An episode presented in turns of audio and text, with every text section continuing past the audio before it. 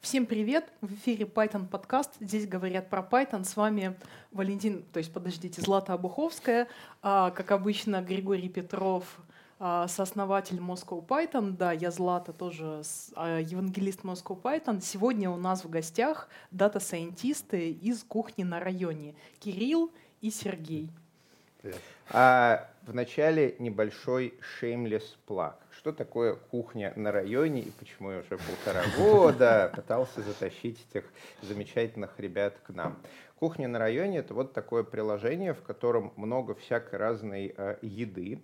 И если эту еду э, заказать, вот я нажимаю на кнопочку э, заказать, она заказывается, то совсем скоро рядом с дверью окажется пакетик со вкусной и горячей едой, где можно найти пиццу от Зотман, а булочки от Excellent, кофе горячий, вкуснейшие круассаны и много другой интересной нямки. Вот. И, а, собственно говоря, меню, логистику и многие другие э, вещи считают вот эти а, замечательные люди. А, давайте начнем э, с Сергея. Расскажи, пожалуйста, как ты оказался в кухне на районе и чем там занимаешься? А, меня зовут Сергей, я оказался в кухне год назад и перешел туда буквально из логистики в отдел Data Science. И сейчас работаю аналитиком, дата-аналитиком. А, соответственно, я такой прошел путь в IT, который сейчас многие не любят, многие пытаются его повторить. И мне кажется, про это было бы интересно рассказать, послушать. Не а, то, что прошел а. путь. Серега скромничает на самом деле. Я не дам ему скромничать сегодня. Серега пришел к успеху. Он вот как раз вкатился, ворвался в IT из классической сферы, из классической компании, попал к нам и пришел к успеху, пацан. Слушай, а вот э, то, что ты рассказывал, да, это действительно интересно, потому что у нас на Moscow Python подкастах часто то, что называется история джуна. Мы mm-hmm. берем какого-нибудь э, выпускника наших курсов Learn Python или а, просто какого-нибудь человека, который а, изучил Python по другим курсам, mm-hmm. много хороших, разных, и а, показываем, рассказываем, вот как это. Среди наших зрителей а, много тех, кто хочет стать разработчиками, кто изучает Python. И несмотря на то, что сейчас огромная потребность в программистах, вот мы в Еврон занимаемся заказной разработкой, а нас уже больше 200 человек, хотя не так давно было 130, и даже нам уже нанимать тяжело, несмотря на то, что мы в Python тусовке, мы в Ruby тусовке, вот чтобы нанимать хороших разработчиков, мне приходится летать в э, Узбекистан, к примеру, общаться там mm-hmm с э, людьми, в Иннополис читать там лекции и так далее. То Слушай, есть, это очень интересно. Да. Мне вот скоро с этим предстоит возможно столкнуться. Тебе скоро да, это с этим прям, столкнуться. Прям вот э,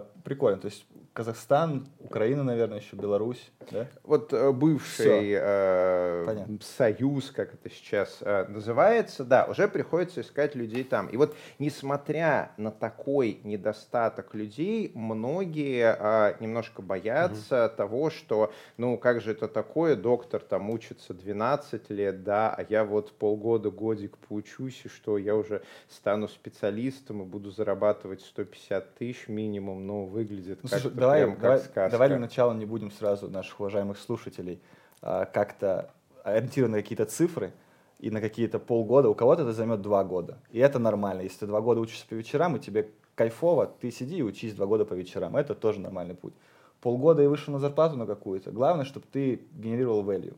Главное, чтобы ты приносил пользу, чтобы ты чувствовал себя на своем месте, чтобы ты работал, развивался, а вот, вот какие-то вот эти вот ориентиры, мы можем людей на какие-то другие вещи сподвигать. Да. То есть... А, Кирилл, Злата, вот я как раз предлагаю сейчас немножко поговорить про value. Вот у тебя Злата NVIDIA. Вот какой value наносит у вас Python? Очень приятно, Дженсен Хуанг. А, а какой value наносит э, Python? Вы берете, пишете кучу кода, который берет металлические стенды, запускает вам а, там кучу игрушек и внимательно за ними слетит. Там, нейронки. И нейронки. Не летит ли орел, не ползет ли змея, не дропнулась ли где-нибудь FPS в последнем драйвере. Вот Едет это вот ли ваш автомобиль самостоятельно? Едет ли ваш автомобиль самостоятельно? Генерируется есть... ли меню кухни на районе? Вот. А давайте поговорим про пользу, которую mm-hmm. Python и Data Science а, наносят вот, а, по сути, какому-то реальному бизнесу. Знаете, вот среди а, конференций, которые мы делаем, вот я прямо сейчас помогаю с Хайлодом. Огромная конференция, 6 тысяч гостей, вот это вот все. И в Хайлот, например, очень любит реальный сектор. То есть э, приходит там, э, я не знаю, какой-нибудь там э, Евраз, например, или другая компания рассказывает про заводы, про нефтехимическую промышленность, и все такие, вау, а у вас кухня, то есть реальный сектор, вы готовите еду, развозите ее, вот это все. А что делает Data, Data Science в кухне, то есть какие основные задачи решает питанист? я начну немножко, а Серега продолжит. Я уточню еще для наших зрителей, что которые со всего, я понимаю, бывшего Союза смотрят, вот, не только из Москвы, Петербурга и каких-то даже российских городов. Кухня на самом деле э, я давно не смотрел, уже, возможно, 60 кухонь у нас в Москве. Это dark kitchen, такие помещения, в которых нельзя прийти в зал. И вот 60 таких помещений, где готовят еду, это пока еще один, пока еще один, все правильно? Да. Пока еще один реактор, на котором готовятся наши собственные полуфабрикаты, где происходит первоначальная обработка всего, где э, я даже не знаю, сколько, я уже не буду, потому что нужно посмотреть просто в админку, смотреть, сколько там людей работает. Это вполне себе реальный сектор, вполне себе э, средний бизнес. Все-таки, мне кажется, это средний еще мы. Несмотря на то, что у нас там где-то, сколько у нас, 4 тысячи, 5 тысяч человек там, компании всего. А именно работает? Да, всего сколько у нас? Мне кажется, меньше, около двух. Трех. Около двух? Ну вот. Это все равно очень много. Вот. Это вот такая у нас компания. И, естественно, здесь нужна какая-то какая-то э, эвристика, какая-то, какой-то процесс для того, чтобы на это все хотя бы посмотреть для начала. Да. И изначально, ну, то есть э, в кухне, кухня такой полноценный бизнес с полноценной цепочкой поставок, логистической, можно сказать. Вертикально ориентированный бизнес. Да, с логистической. Э, supply chain management полноценный. То есть нужно запланировать спрос, вернее, нужно запланировать сначала, что мы будем продавать, запланировать спрос, э, понять, сколько нам нужно закупить, понять, где мы это закупим, как нам это привезти и так далее. И изначально, когда вот даже я приходил, где-то год назад, полтора года назад в кухню, у нас за меню отвечал один человек, и он, в принципе, делал это вручную. Думал, Саша, привет! Спасибо за круассаны. А, то есть он вручную выбирал, так, вот на этой кухне она вроде бы в центре, здесь будет любить какой-нибудь фуагра условный, там лосось дорогой, здесь кухня где-нибудь Свиблова. Свиблова. Здесь будут любить пиццу, например, роллы и так далее. Он это все вручную делал, оценивал, план оценивал. После этого закупки вручную забирали. И эта система в целом неплохо работала, пока было немного кухонь. А, а сколько было тогда точек? Вот? Ну вот она был, ну типа от 20, ну даже он приходил, когда То Саша... На, на весь город 20 точек? Ну, где-то, когда он приходил, где-то было 15, наверное. Потом... Когда Саша приходил, было где-то 5-6. А, даже 5-6. То есть, потому что он пришел где-то в апреле 2019 года. Угу. Вот. И это все какие-то инструменты, какие-то э, упражнения, которые помогали это все скейлить, они не успевали за ростом угу. бизнеса, поэтому э, это была э, очень большая работа. Мы какими-то... Сейчас, сейчас сколько точек? Сейчас 60. Где-то 60. Уже почти вся Москва покрыта. Да. И сейчас ну, страшную вещь скажу. Ну, я вообще странный, да. А мне в целом не надо как-то защищаться, оправдываться и так далее. Думаю, вся тусовка знает о том, что я странный. Злата, ты ведь знаешь о том, что я Конечно, странный, видишь. да? Мы ну тебя вот. любим такой, Ты прекрасный. Да. А полтора года назад, когда мы с Ларисой выбирали а, вот это вот место для м, аренды, мы взяли карту Сицан, что нам подходит, и мы наложили ее на карту кухни на районе районе, потому что нам нужно было снимать квартиру там, куда доставляет кухня. Мы привыкли два раза в день заказывать еду, и мы не собирались от этого отказываться. Давай использовать подкаст в своих личных корыстных интересах. Нас по-любому смотрят ребята из ЦАНа, кто-то вообще хотя бы наверняка один человек из ЦАНа посмотрит, пожалуйста, придите к своим продуктологам или к менеджерам, или к генеральному директору и давайте ради Гриши и таких людей, как он, сделаем какую-то коллаборацию, чтобы мы могли накладывать карту доставки кухни на районе ЦАН, и чтобы люди уже наконец-то могли решать эту проблему, как им снять жилье или купить квартиру, там, где доставляет кухню на районе. Ну, я очень надеюсь, что вот с вашим таким ростом это все-таки будут временные трудности, и mm-hmm. через какое-то время вы расширитесь, покроете все. Слушай, у нас mm-hmm. тут... Э, такой есть, конечно. Тут э, кухни и зоны — это тоже живой организм, как и меню. Потому что зимой бывает сложнее доставлять, ну, в силу того, что, э, конечно, лучше, чем в Петербурге чистят улицы или где-то в Новосибирске но иногда бывают сложности с доставкой. Поэтому mm-hmm. зоны тоже иногда, простите, пожалуйста, кого мы э, оставляем без доставки, иногда зоны вокруг кухонь сжимаются, чтобы мы успевали горячую еду привозить. Поэтому э, ЦАН снова приветики. Э, вот, и давайте вернемся к меню, потому что меню живой организм. Серега, да. расскажи побольше про наше меню. Сейчас, вот возвращаясь к меню, да. То есть фактически раньше делал один человек, потом мы начали расти, один человек не стал успевать. Было два варианта. Либо увеличивать количество людей, сделать не, не одного Сашу, а двух, одного Сашу и трех Петь, или сделать... Или Маш. Ну, или Маш, да. Или сделать какое-то решение, которое будет легко масштабироваться, а, его можно будет легко настроить, и таким образом, по сути, наш весь supply chain management а, трансформировать под цели бизнеса, то есть под цели инвесторов. Либо мы идем за выручкой, либо мы идем за прибыльностью, либо за... Ростом. За ростом, да. И, собственно, наш как Антон Павлович, руководитель отдела, написал на тот момент первое решение на там алгоритм выбора меню, которое на питоне, да, то есть по каким-то признакам, то есть он оценивает каждое блюдо с точки зрения прибыльности, с точки mm-hmm. зрения, как часто или как давно оно было в меню, как его любят разные пользователи там и так далее. А, сначала выбирается меню, это первый робот, первая модель, и потом включается наш Data Science, а, модель именно ML, которая прогнозирует план на каждую кухню, на каждый день, в количестве mm-hmm. и так далее. Ребята, можем мы к Антону Павловичу вернуться? Мы его не обидим там каким-нибудь образом. А просто вот поясните вот этот момент. То есть человек, которого называют по имени отчеству, но он пишет на питоне. Как так получилось? Ну, потому что Антон э, очень классный. И Почему нет? У нас вообще, в принципе, очень вертикально интегрированная нет, история. Просто как он тоже к этому пришел? Ну, то ну, есть... я, я звал его, на самом деле, и угу. отчасти мы так долго добирались, потому что я думал, что ну вдруг у него появится время, чтобы прийти сюда со мной или одному, потому что как хотелось, чтобы он рассказывал. Возможно, он посмотрит наш подкаст, оценивает всю вот эту вот камеру, свет, операторскую работу, да, камерность, и смажет, скажет, блин, какой прикольный вот мозговой слизень хабра-хабра, тоже хочу потусить с этими ребятами-девчатами, и придет. Да. А, так вот, э, кто он? А, кого Скажи, мы зовем Антон, к нам на подкаст? Антон сейчас э, CTO кухни на районе. Угу. Вот, он отвечает за всю разработку. Конкретно я не буду говорить за него, а, за что он отвечает. В моем понимании он отвечает за разработку, наверняка за что-то еще. Угу. Это человек, у которого я могу многому научиться. А, он а, очень классный, и благодаря ему, в том числе, а, Гриша так радуется кухне, mm радуется тому, что есть меню, что это все работает. Вот.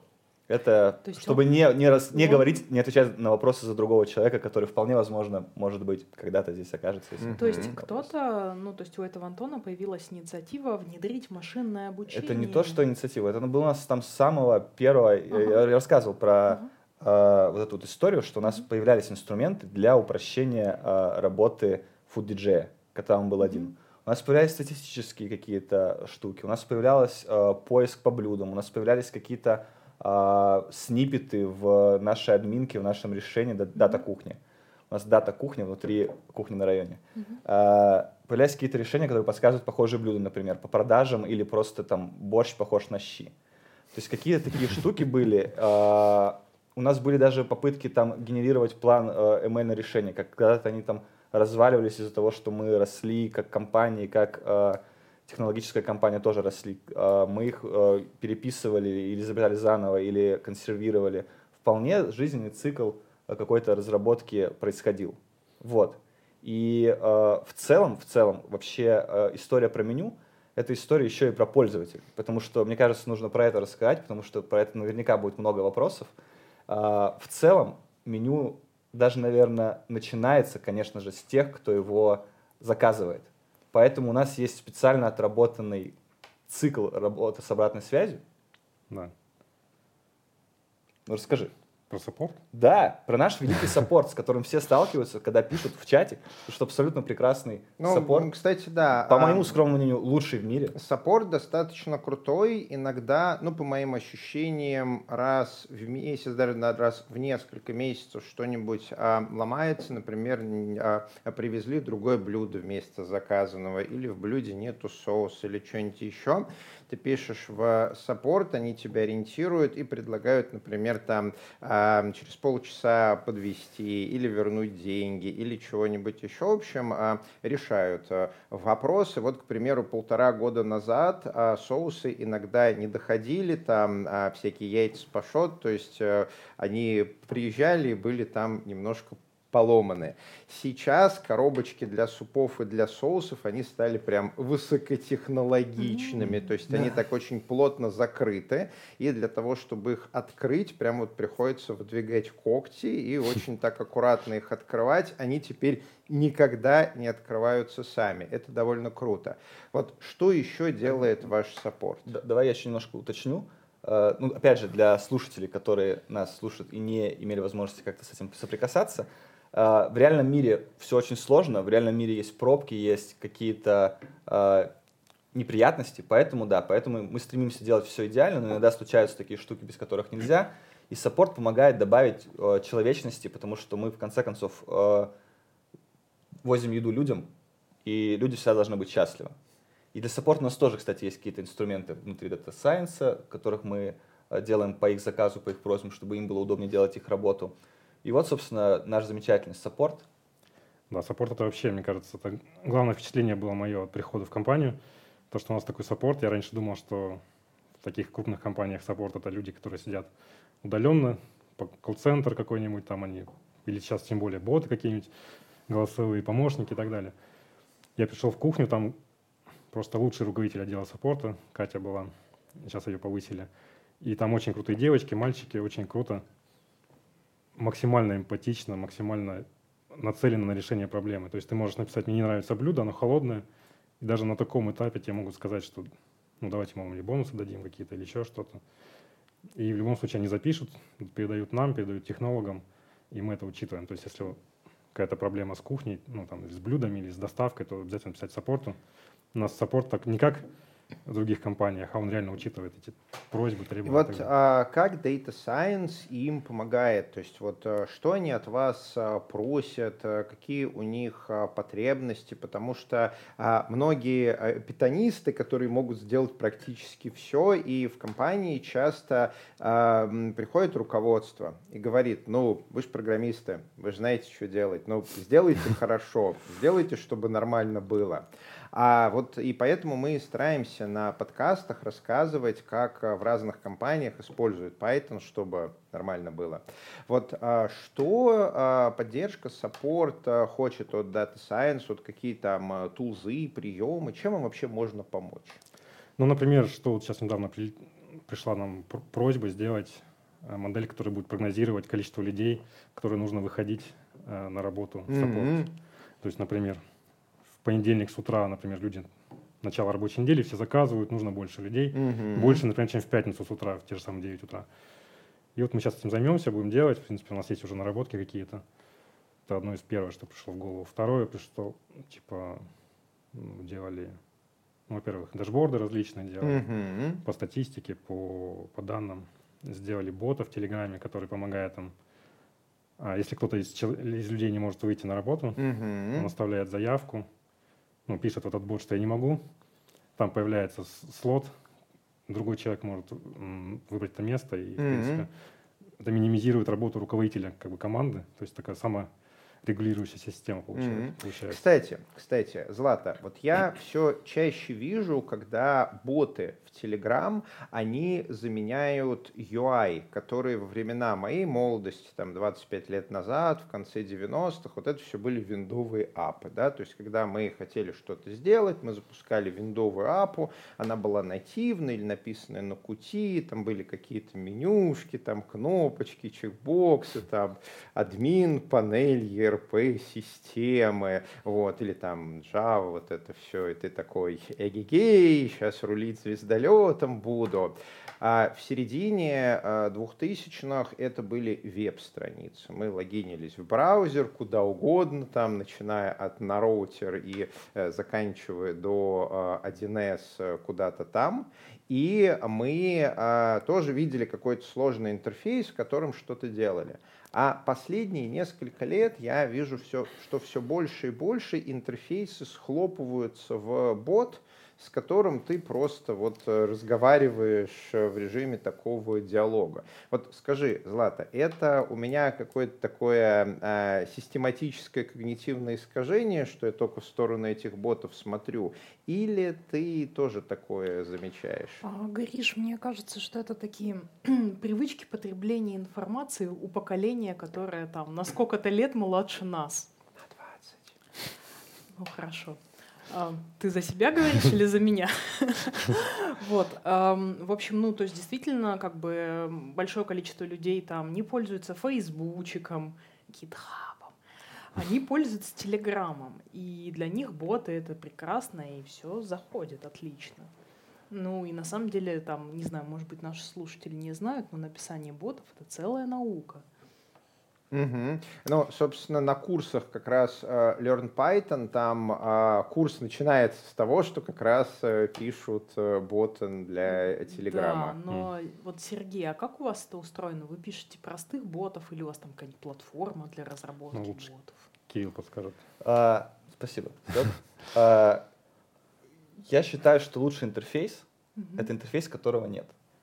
Потому что если нет интерфейса, ты не можешь ошибиться. Главное, чтобы задача выполнялась, value генерировалась, и при этом э, все происходило само. Э, поэтому мы к этому стремимся. Мы вообще, в принципе, внутри э, кухни очень ориентированы на то, чтобы делать те вещи, которые приносят э, пользу компании, пользу нашим клиентам. Э, поэтому бот — это частное решение бизнес-задач. И, в принципе, мы не мыслим категориями питона или uh-huh. ботов, мы а мыслим категориями бизнес-задач, uh-huh. пользы для клиента, и как мы можем в, в данном конкретном периоде максимально э, пользы э, клиенту принести. Uh-huh. И причем клиент в данном случае это не только те люди, которые едят нашу еду. Клиент в нашем случае, если уже говорить про дата-кухню, про наш отдел, это внутренние заказчики. То есть приходит кто угодно, может прийти технолог, может прийти э, может быть, отдел закупок или саппорт, э, и сказать, что тут есть такая проблема или задача. Мы сначала разбираемся, есть ли там вообще задача, если она, может ли она решиться при помощи каких-то инструментов, которые есть. Если может, то все отлично, мы сделали свою работу, человек получил решение задачи, как раз интерфейс уже работу делать не нужно, а все решается. А если как-то мы понимаем, что может это улучшить, мы улучшаем. А если нужно с нуля, мы сначала делаем какой-то там SQL-запрос, например, проверяем, что у нас точно мы вообще можем, можем эту задачу решить, что у нас есть какой-то capacity на ее решение, какие-то ресурсы. Делаем какой-то маленький MVP, э, а делаем какую-то выгрузку, которая с каким-то периодом приходит человеку на почту в виде таблицы, например. Э, обговариваем это с заказчиком, решает ли это его проблему. Смотрим с заказчиком, решается ли проблема. И дальше уже возможны варианты в реальной жизни наступает. Либо эта проблема решена все, либо проблему можно еще лучше решать. Мы делаем какой-нибудь, например, нативный интерфейс в нашей админке на Django как раз, чисто наш HTML, CSS. Вот. Если и дальше мы понимаем, что можно что-то улучшить и как-то, допустим, на больше э, класс заказчиков внутри компании раскатить это все, мы уже там рисуем какие-то дизайны там в фигме, согласовываем, все валидируем, и потом делаем там красивые формочки на реакте, чтобы все было Классненько. Сколько у вас дата-сайентистов, которые вот обслуживают вот такие вот потребности, приходящие из всех уголков компании? На 4 тысячи это человек. Мне ну, кажется, нас шестеро или семеро. Нас уже 10 где-то. На самом деле, если всех посчитать. Да, да, да. А у нас просто некоторые удаленно работают. Да, поэтому тяжело так сразу ответить на этот вопрос. Если начнешь ну. считать, где-то 10 человек нас. Вот. А, и а, у нас при этом очень все вертикально, у нас, в принципе, весь uh-huh. бизнес вертикально интегрирован на макромасштабе. Uh-huh. То есть у нас от э, закупок до курьеров, разработки, э, саппорта, все внутри компании. И также мы внутри отдела, сейчас у нас практика такая, как правило, что вот мы видим, что мы можем какой-то интерфейс там подправить. Мы, например, берем, делаем git-клон, открываем даже там э, вещь, которую мы не отвечаем, например, там админку какую-то, и видим, что там, допустим, какое-то слово можем исправить, там печатка где-нибудь была. И правим отпечатку, просто отправляем pull request, разработчики ответственно проверяют, что мы ничего не ломаем, и вот так вот. То есть у нас такая вот политика не проходить мимо, у нас политика, если ты можешь там полчаса, если вписывается в твой там план нагрузки с руководителем все, то полчаса можешь получить HTML, CSS, ты учишь там, что-то делаешь сам. А, я вот так вспомнил GoLang, например, сейчас дописываю сервис а, аналитики клиентских событий. То есть написал воркеров, там, естественно, обратился к помощи друзей, потому что я не GoLang разработчик. Но я что-то там вспомнил, что я раньше, там, три года назад писал на GoLang, а, обратился к помощи друзей, коллеги тоже подсказали, помогли, отревьюили код, что ничего не падает. Тут мы раскатали, э, нагрузка идет, пока еще не падает. Вот смотрите, вот смотрите, как интересно. Мы поговорили про то, что Data Science написан на питоне, а да. есть Django админки, а вот, допустим, такие вещи есть где-то там GoLang. Интересно, что он делает. А вот сам бэкэнд приложения, который получает кучу запросов, на чем написан он? Бэкэнд приложения? Бэкэнд приложения да. сейчас, насколько я знаю, uh-huh. мы не отвечаем за разработку, uh-huh. мы общаемся с коллегами. Насколько да. я знаю, э, сейчас приходит на микросервисную архитектуру. Uh-huh. Uh-huh. Э, раньше был монолит на Ruby, uh-huh. который сейчас в стадии uh-huh. перехода на... Да, можете позвать... На гошечку ну, на Гошечку или на Rust, или на что захотят разработчики, uh-huh. потому что главное, это чтобы решала задачи, uh-huh. и чтобы заказчики были довольны. Коллеги, чтобы что клиенты... я могу сказать? А, в конце сентября у меня будет Ruby Russia на полторы тысячи рубистов. Ну, Сереж, ты знаешь, чем я к тебе приду, да? Я приду к вам в гости, буду пичить конференцию, общаться с вашими рубистами и так далее. Кстати, по поводу бэкэнда и внимания к мелочам. Вот обратите внимание, 20 минут назад мы заказали еду. И АПА, она мало того, что показывает по шагам, что там еда готовилась, упакована, курьер едет, она показывает карту она показывает, как курьер ко мне едет, можно смотреть, как он добирается до дома, и если присмотреться, то тут нет иконки курьера, тут иконки блюд, которые я заказал, то есть видно, что ко мне на специальном таком, а, у кухни, кстати, прикольный свой транспорт, такие а, раньше были трехколесные а, электрические, а теперь а, двухколесные, что ко мне мчится круассан, та самая булочка из Excellent и кофе. Это довольно забавно, ну, как ну, да. повышает настроение. Вот Скажем так, Гриша, лечится. когда я был ребенком и читал про скатерть-самобранку, да, я да, не да. думал, что скатерть-самобранка я буду заниматься, когда подрасту. Вот, потому что, мне кажется, это похоже. Самое близкое, что сейчас есть для скатерти-самобранки в современном мире. Вот а, IT, а, у многих разработчиков есть такой, ну я не знаю, комплекс, не комплекс, что мы делаем что-то, что не отражается на реальном мире. Да? Там, например, сидит человек, 20 лет делает ERP-шки, Enterprise Resource Planning. Mm. Это штука, которая позволяет компании взаимодействовать со своими сотрудниками, там а, всякое разное досье сотрудника, там его планы, какие-то бенефиты, грейды, анбординг, онбординг, офбординг, премии, ревью, тет-а-тет, и вот эта вот вся а, история. И человек часто комплексует, что вот то, что он делает, оно не настоящее. Это не стол, его нельзя вот потрогать руками, это нельзя съесть или запустить в космос. Я такое чаще вижу. Но на самом деле вот многие эти вещи, которые мы делаем, которые не кажутся настоящими, они очень сильно влияют на наш мир, и наш мир влияется, э, меняется. То есть вот эти вот э, телефоны, да, а, мощность, которая, 60, которая несоизмерима с тем, что 60 лет назад суперкомпьютеры, которые занимали а, целое помещение, вот этот вот телефон мощнее того суперкомпьютера несоизмеримо, и он используется для того, чтобы, я не знаю, там птицами кидать в свиней, да, ну, смешно. Это С одной стороны. А с другой стороны, этот же телефон используется для того, чтобы мы могли организовать себе доставку еды. И вот эта вот доставка еды, она очень быстро меняет наш мир. То есть 20 лет назад, если я готовил еду, я реально покупал продукты, я приходил домой, я тратил полчаса, час на то, чтобы как-то еду приготовить, потому что, к примеру, пойти в ресторан, это было очень дорого, ресторан не был чем-то массовым. Вот. Это надо было даже зарплаты программиста потратить там большую часть денег. Я не мог два раза в день ходить в ресторан. Это прям реально дорого было для программиста 20 лет назад. А сейчас мы видим все больше и больше людей, у которых уже... Ну, вот я вам сейчас страшную вещь покажу. А все, что мы сейчас показываем, да, это не какая-то предварительная подготовка, там, телевизионная магия. Вот люди не дадут мне соврать. Не я а, заранее ничего этого не планировал. Вот смотрите, я открываю холодильник. Да, вот реально есть там рабочий холодильник, мы снимаем эту хату. Дом РФ, все, а, он выключен. Он выключен не потому, что он не работает, да, ну, поверьте мне на слово, могу его включить, он включится, все. Он выключен, и там ничего нету, просто потому, что два раза в день ко мне горячая вкусная еда приезжает. Мне не надо готовить. Более того, это довольно вкусная еда, ну, то есть по моим ощущениям, я в целом люблю поесть, и там каждый раз, когда я прилетаю в Краснодар выступать, я иду в, в печь, угли-угли, очередь, вот это вот все. И если представляю, что такое вкусная еда, там в радиусе одной мишленовской звезды, так вот кухня на районе – это вкусная еда. То есть это не ваша типовая картошечка с котлеточкой, которые там тоже есть. Это реально вкусная еда. И вот сделать дома что-то похожее на экселентовский там бургер или испечь круассан, ну, блин, я, конечно, могу там завязаться узлом и это сделать, но вот это, это будет тяжело.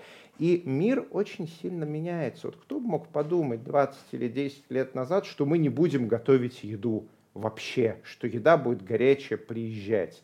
Мир пипец сильно мир меняется. действительно очень сильно меняется, и что меня беспокоит вот в этом во всем рассказе про прекрасное светлое будущее, это то, что таких прекрасное бизнесов, светлое настоящее. Прекрасное светлое настоящее. Таких бизнесов становится все больше, а питона в них в бэкэнде становится все меньше. То есть компания «Кухня на районе», она подтверждает тезис о том, что Python уходит из веб-разработки и все больше приходит или остается в дата-сайенсе. Ребят, вот как вам кажется, вот лет 10 назад там, или 5 лет назад а, было все так же или что-то поменялось? Мне сложно сказать, потому что я только год назад перешел. Кирилл? Кирилл скажет, да. Э, я... Это не сфера моих интересов, но мне кажется, что еще дисклеймер, у меня очень искаженная картина мира. То есть я решаю, ну, думаю, что надо решать задачки, uh-huh. и неважно, как, на каком инструменте ты их uh-huh. решаешь. То есть, э, простите мне небольшое отклонение.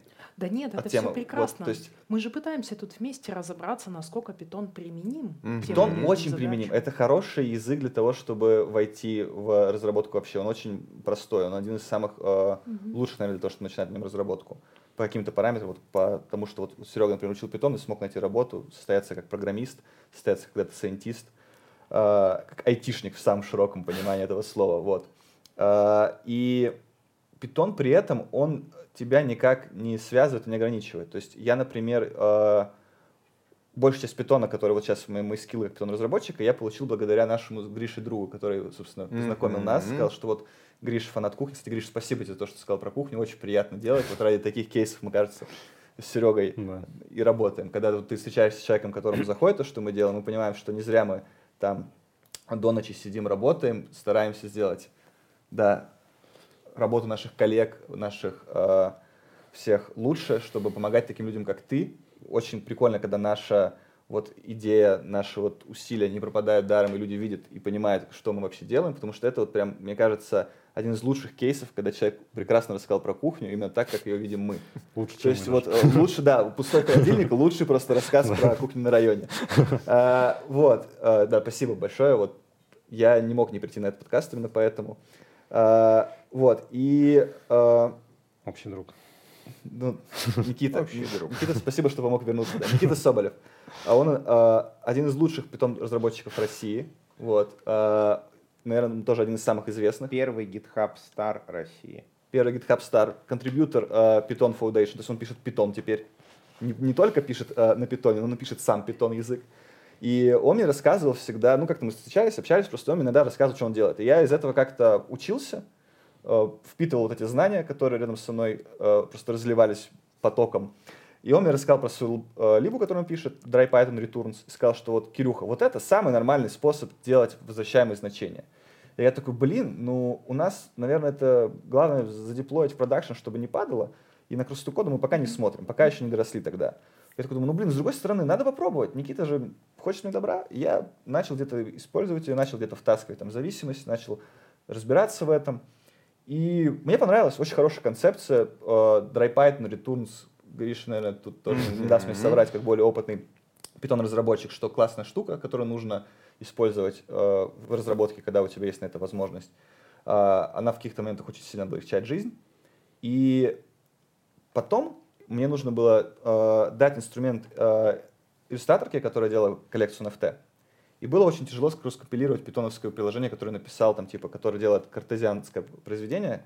Это значит полный перебор. То есть у тебя есть э, синенький треугольничек в левом углу, а, красный кружочек. Расскажи нашим слушателям. Ну, пожалуйста. да, это полный перебор, когда у тебя есть, допустим, яблоко, банан и э, лимон, и ты их все местами меняешь, то есть банан, лимон, яблоко и так далее. И вот этот полный перебор — это э, Cartesian Production. Э, и нужно было сделать перебор таких картинок, чтобы сгенерировать много картинок из заранее подготовленных э, файликов. И это быстренько написал на питоне, э, Потом стал вопрос, как запустить на винде. У меня был Mac. Кросс-компиляция — это когда ты собираешь программу, чтобы она работала под другую операционную систему. На Mac Windows получилось не очень. Попросил товарища помочь. Он откликнулся. Э, большой респект ему за это. Э, на винде у себя собрал экзешник. Я скинул. И оказалось, что он работает медленно. И меня это не устраивало. И я такой, блин, есть же Rust, который вроде мне Никита тоже рассказывал, потому что Никита mm-hmm. и на Rust писал. Э, и он быстрый, и он кросс-компилируется нормально. Я почитал, нормально кросс-компилируется. Такой, блин, ну ладно, Rust, не страшно, мы как бы не боимся каких-то вещей.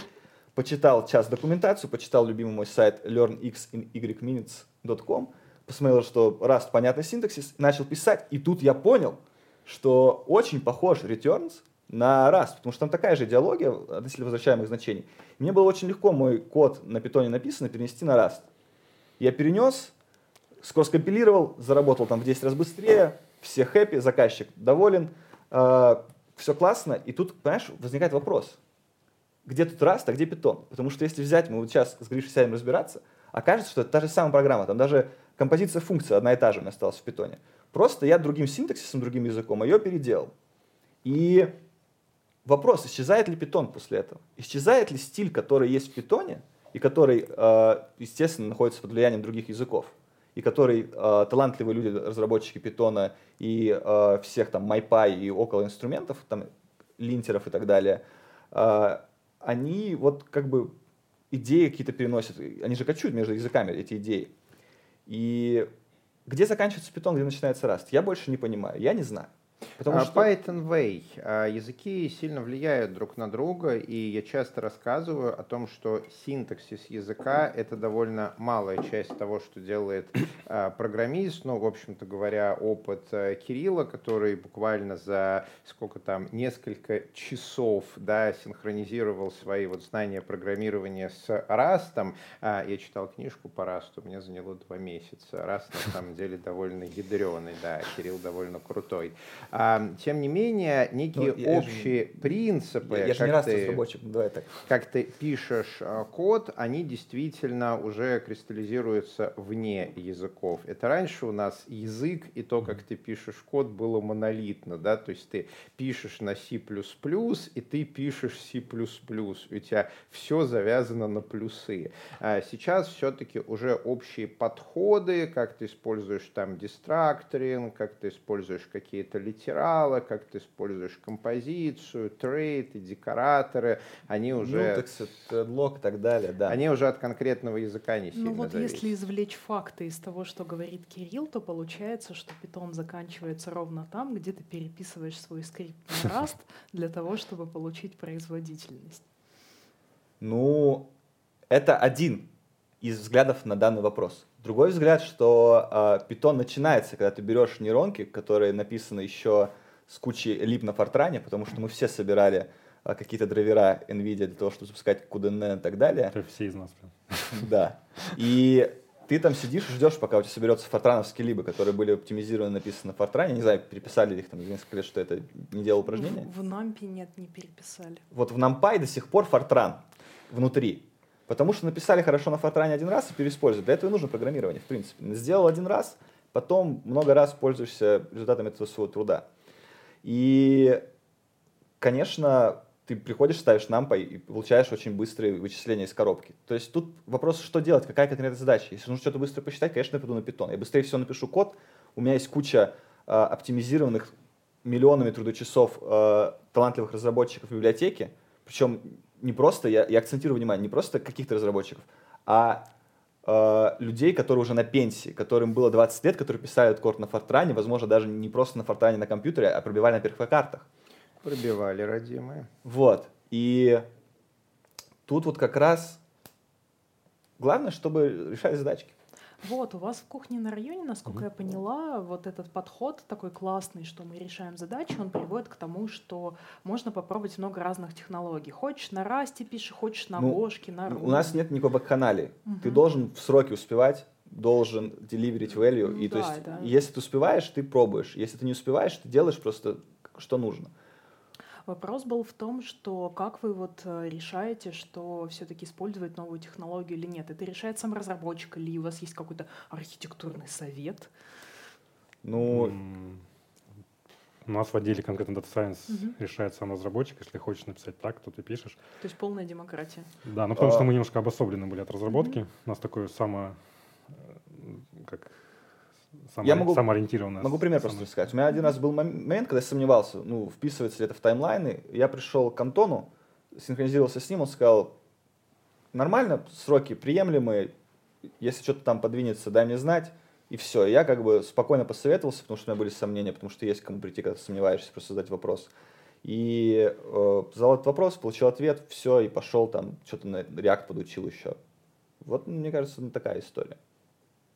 Это круто. Мне кажется, что, ну, а, короче, я пробую вывести какую-то формулу, когда компании выгодно вот иметь такой же подход, как у вас. Может быть, это выгодно в любом случае, а когда нет, потому что в некоторых компаниях, ну, вы, наверное, знаете, там прям Мгм. строго. Вот нет, мы пишем только там, не знаю, на Go и ни на чем другом. Это не у нас. Agile, Злата, agile. Мне Ну, кажется, что это от размера компании зависит, мне кажется. Потому что одно дело, когда компания видео, да, там, наверное, сложно, чтобы каждый разработчик писал на том, чем хочет. Не, ну, Другой- в небольших компаниях это тоже, в общем-то, справедливо с, не- с небольшим объемом разработки. А, Думаю, тут вопрос в best practice и в устоявшихся Да. каких-то решениях, которые реально лучше всего подходят для каких-то задач.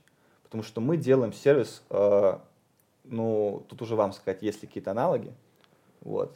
То есть, чтобы вот такой сложный операционный бизнес поддерживать со стороны разработки, то есть э, стороны Data Science, я даже мало знаю. Самокат, Яндекс.Лавка, но там тоже свои нюансы, свои сложности, но Мгм. у нас другие сложности.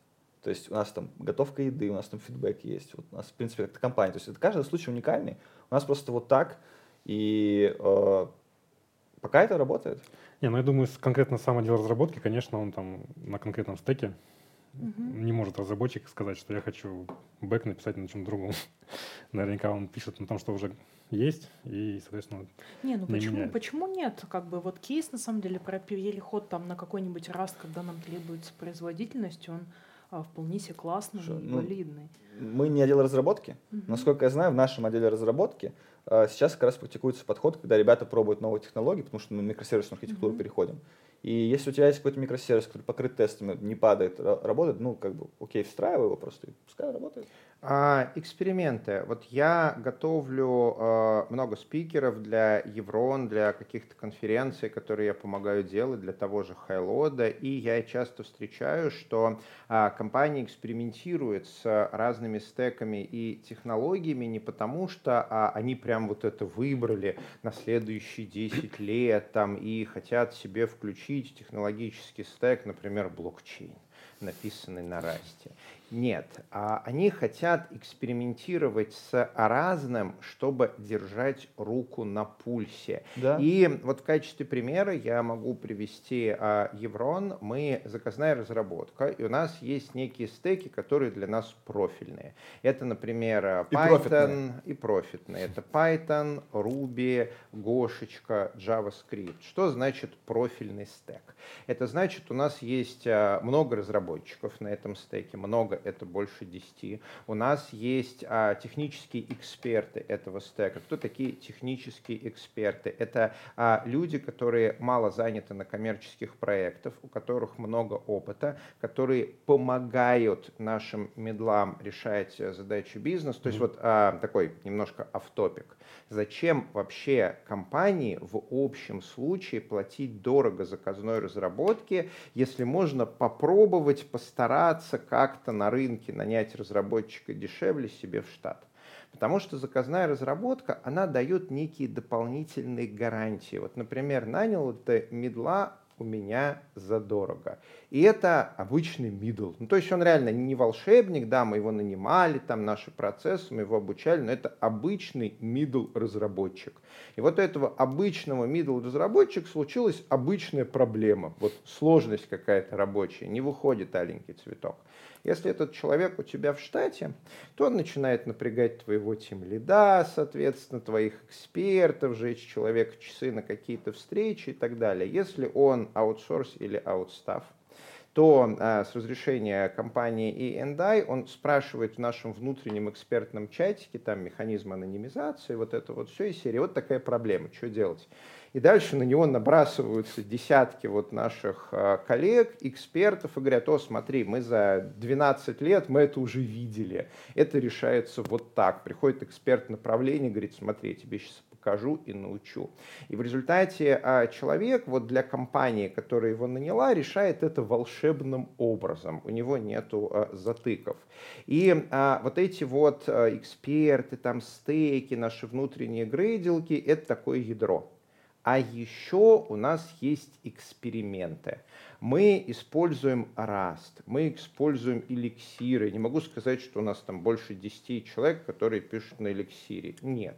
У нас иногда приходят клиенты, которым что-то надо на эликсире, мы делаем, но для нас это область экспериментов. И если вдруг через несколько лет, там, в течение нескольких лет эликсир начнет взлетать, знаете, как вот эта вот э, э, ракета на подгорающей тяге, э, то мы сможем э, быстро в это влиться Я и вижу инвесторский не будет подход. боли. Да, это Вы такой такие хорошие, подход. хорошие инвесторы в технологии. Мы да. инвестируем в технологии. Вот мне импонирует то, что а, делается в кухне, когда какой-то разработчик, если это не несет риск для бизнеса, то есть это не core штука, а приходит и говорит, я хочу вот эту бизнес-фичу реализовать, ну, например, на Расте или на Гошечке или на чем-то еще. Ну, и я сразу скажу, что вот этот сервис по клиентской аналитике, который я сейчас сетаплю, передаю Сереге, чтобы mm-hmm. он поддерживал. Он вчера такой, Кирилл, ну как там? Я говорю, блин, Серега, просто это не страшно, это не кусается. Вот такая такусенькая маленькая игла. Вот, говорю, типа, открываешь GoLang, делаешь Hello World, сделаешь Hello World, я тебе подойду, помогу настроить, там реально тяжело наставить, потому что там зависимости, какие-то костыли, чтобы это все собрать. Uh, конкретно в этом uh, упражнении, которое я там мы обсуждали, потому что там подход у нас начался издалека, из отправки пушей, вот, и там legacy код какой-то там не оптимизированный, костыли. Я говорю, да, ты поднимешь, потому что нужно пуши разослать. И Серега такой, блин, что-то не собирается. Я говорю, блин, Серега, вот, типа, пробуй еще раз, ты сможешь. Это не страшно. Я понимаю, что новая технология звучит, как бы ты не сталкивался с этим, как раз вопрос про обучение, который тебя, э, ты сказал, до этого интересует очень сильно. Как раз вот человек увидел новое, и э, я бы тоже закрыл, если мне не особо надо было. Просто, ну, просто как-то Серега смог, Word написал, да. Собрал, скомпилировал, не сильно много времени заняло, потом мы э, перешли уже к там, сборке каким-то штукам, которые нетривиальные, не которые нужно конкретный кейс знать. Но в целом э, это понятная история, когда вот ты берешь, врываешься, тебя поддерживают коллеги, и в этом контексте хорошо, что когда я как раз этот сервис аналитик, который на Голенге сейчас уже в, в проде затащили, э, респект, кстати, админам, все очень быстро сделали.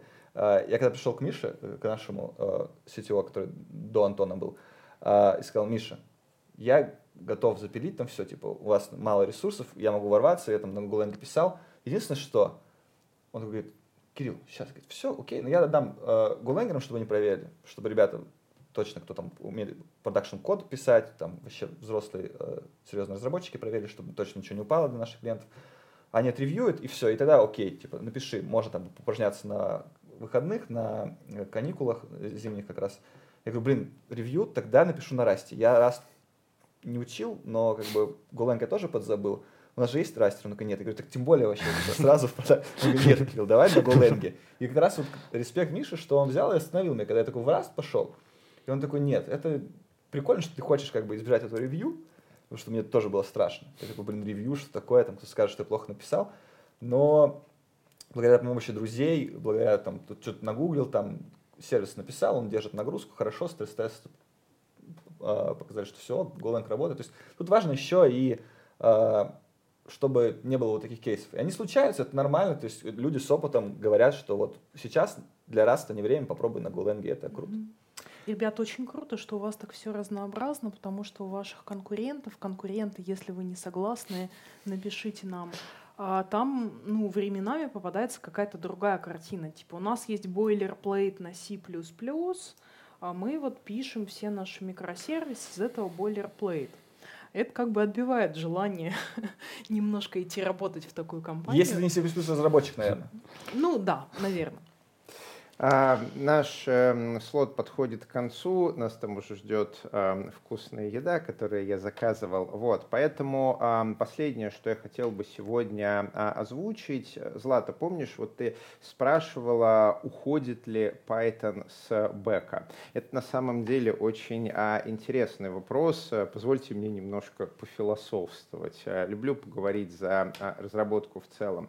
Э, смотрите, вот э, мое мнение такое и мне в целом а, интересует вот ваш фидбэк по этому мнению, да, что а, мне очень а, понравилась ваша аналогия с живым организмом, который постоянно меняется и пытается адаптироваться. Вот технологии и то, как мы используем эти технологии, они похожи на живой организм, который постоянно меняется и пытается адаптироваться. Что это значит? Вот был бэк 20 лет назад, это была перловочка, вот, а, точнее 30 лет назад это была перловочка, потом там пришла Java, а, потом а, Пыха, а, Python, Ruby, и вот а, там проблема некая в перловочке была в сложности кода, то есть такой write-only код, ты этот код написал, а когда там 100 тысяч строк уже никто поддерживать не мог.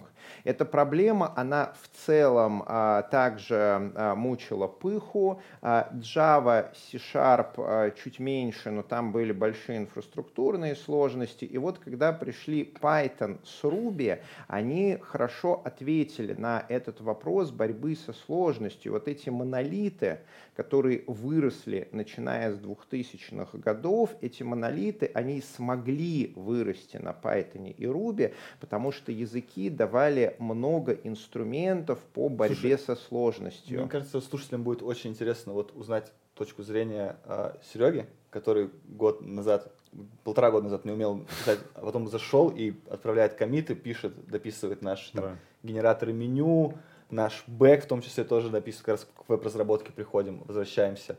То есть вот можешь прокомментировать монолиты, как тебе вот эти вот большие э, проекты, можно ли там понять, что происходит, как тебе как а. разработчику работалось с этим?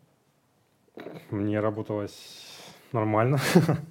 нормально мне было сначала тяжело, я потом, в принципе, понял, что можно первый уровень, когда обучение, когда приходишь в компанию, ты можешь не сам научиться писать, но ты хотя бы должен научиться читать и изменять так, чтобы ничего не ломалось.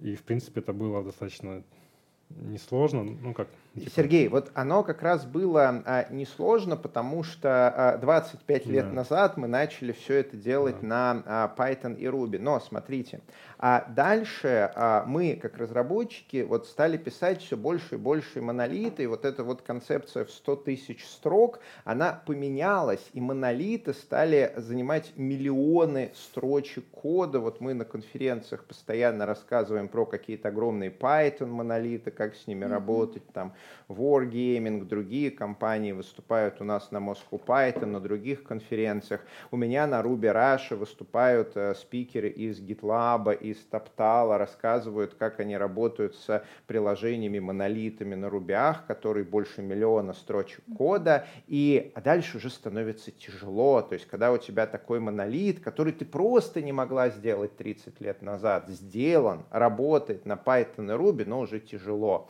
И вот э, у тебя проблемы уже дальше идут, ты хочешь как-то с этой сложностью бороться, немыслимой раньше сложностью. Раньше такого не было. Python и Ruby молодцы, они позволили взять этот рубеж. И, а дальше следующий рубеж, когда у тебя миллион строчек кода, сотни разработчиков, тебе нужно делать что-то, чтобы с этим кодом жить. И вот дальше у нас а, адаптируется следующее поколение инструментов. Мы сейчас пытаемся делать декомпозицию на микросервисы. Mm-hmm. Гошечка, она активно занимает эту нишу. Ну, первые пришли, mm-hmm. да. А, вот, э, мы сейчас экспериментируем. Что будет, если взять вот этот монолит и разбить его на несколько сотен микросервисов? Слава, уже есть по кусочку. Слона есть по кусочку, но там есть другие вопросы. А что будет, когда этих кусочков станет несколько тысяч? Ну, оркестрация. Как ты будешь их оркестрировать? Как да. ты будешь оркестрировать потоки сообщений между ними? Как ты будешь а, делать аналитику по этим сообщениям? Как ты будешь редактировать код, разбитый на тысячи репозиторий да, или да, да, монорепозиторий, в котором описаны... Мне кажется, Влад, а, да? Вот такое. И сейчас компании, которые вот сделали на Гошечке эту декомпозицию, легендарный распил монолита на микросервисы, когда у тебя полторы тысячи микросервисов, у тебя возникают другие сложности. И сейчас на самом деле нет перехода с Python на Гошечку, нет перехода с Ruby на Гошечку, нет перехода там с Java на Rust. У нас есть а, такая большая попытка, Большая эксперимент, война. да даже не война, эксперимент.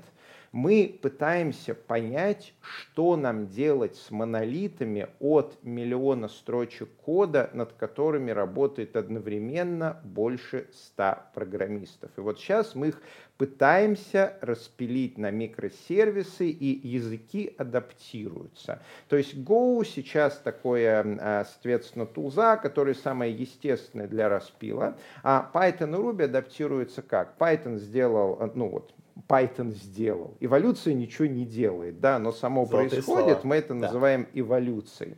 В Python а, выкристаллизовалась Fast API, и с Pandy, с SQL Model, который позволяет делать вот эти вот небольшие микросервисы, которые сравнимы по скорости с Гошечкой, ну там в 2-3 раза медленнее, это сравнимо по скорости. Раньше было в 100 раз медленнее, при этом используется да, смотря вся, для чего, смотря для чего. вся есть, высокоуровневая ты, магия Python. Если ты модельки какие-то, нейронки какие-то туда подсовываешь, угу. машин как раз уже получается быстрее, потому что они у тебя в памяти крутятся, FastAPI их дергает, у нас есть там какие-то Э, штуки, даже в продакшене, да. которые работают? Э, для Ruby это Roda, Rodauff, у нас есть Ruby проекты э, у Еврон, где нагрузка больше 100 тысяч запросов в секунду и все работает. То есть сейчас все и Python, и Ruby, Конечно. и Java, и C-Sharp, и Pych, и JavaScript, и Гошечка с Растиком.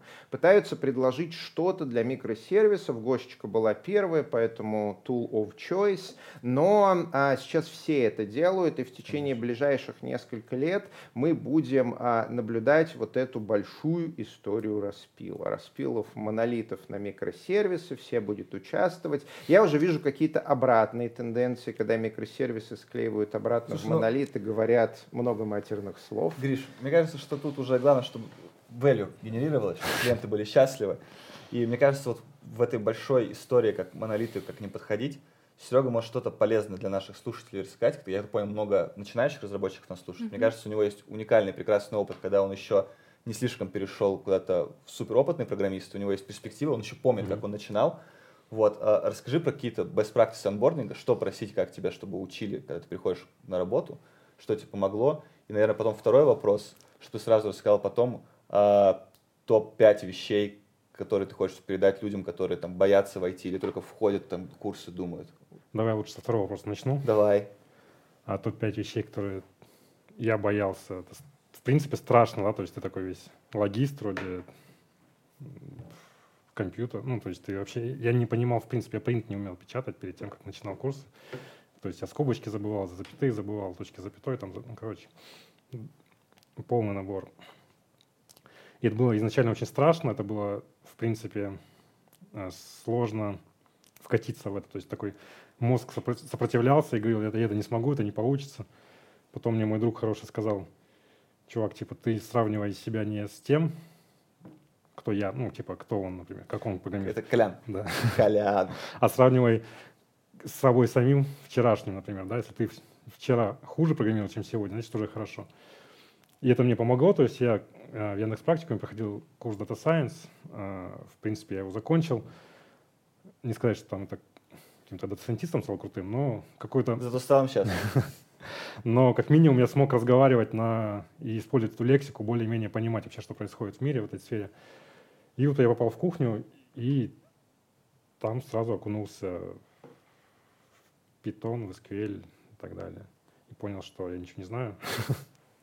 вот. Соответственно, что, чего не бояться? Не нужно бояться чего-то нового, нужно знать, куда ты хочешь прийти. Если ты знаешь, куда ты хочешь прийти, ты к этому придешь. Потому что я знал, что я хочу иметь работу, иметь возможность удаленно работать, точнее не было ковида.